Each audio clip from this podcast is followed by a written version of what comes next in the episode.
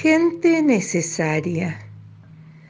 Hay gente que con solo decir una palabra enciende la ilusión y los rosales, que con solo sonreír entre los ojos nos invita a viajar por otras zonas, nos hace recorrer toda la magia.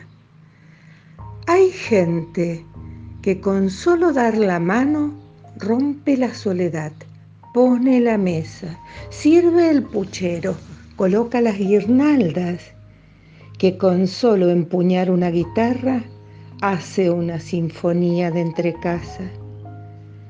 Hay gente que con solo abrir la boca llega hasta los límites del alma, alimenta una flor, inventa sueños, hace cantar el vino en las tinajas y se queda después como si nada.